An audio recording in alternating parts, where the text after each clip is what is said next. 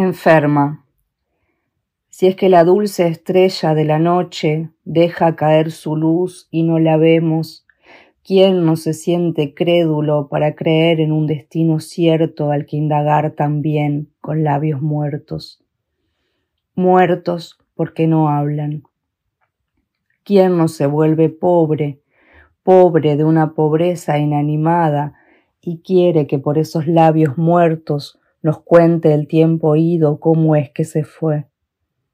¿Quién no se vuelve rico de una riqueza turbia y estancada? Cuando la dulce estrella de la tarde deja caer su luz y no la vemos, quien está solo en casa enferma más cuando las puertas crujen porque nadie va a entrar. Sordo, al canto de los pájaros lo escucha y no lo entiende.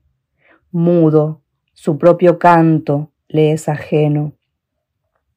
Tomando con cuidado las palabras, como a manos pequeñas, arma, disuelve versos, armándose de miedo contra el miedo.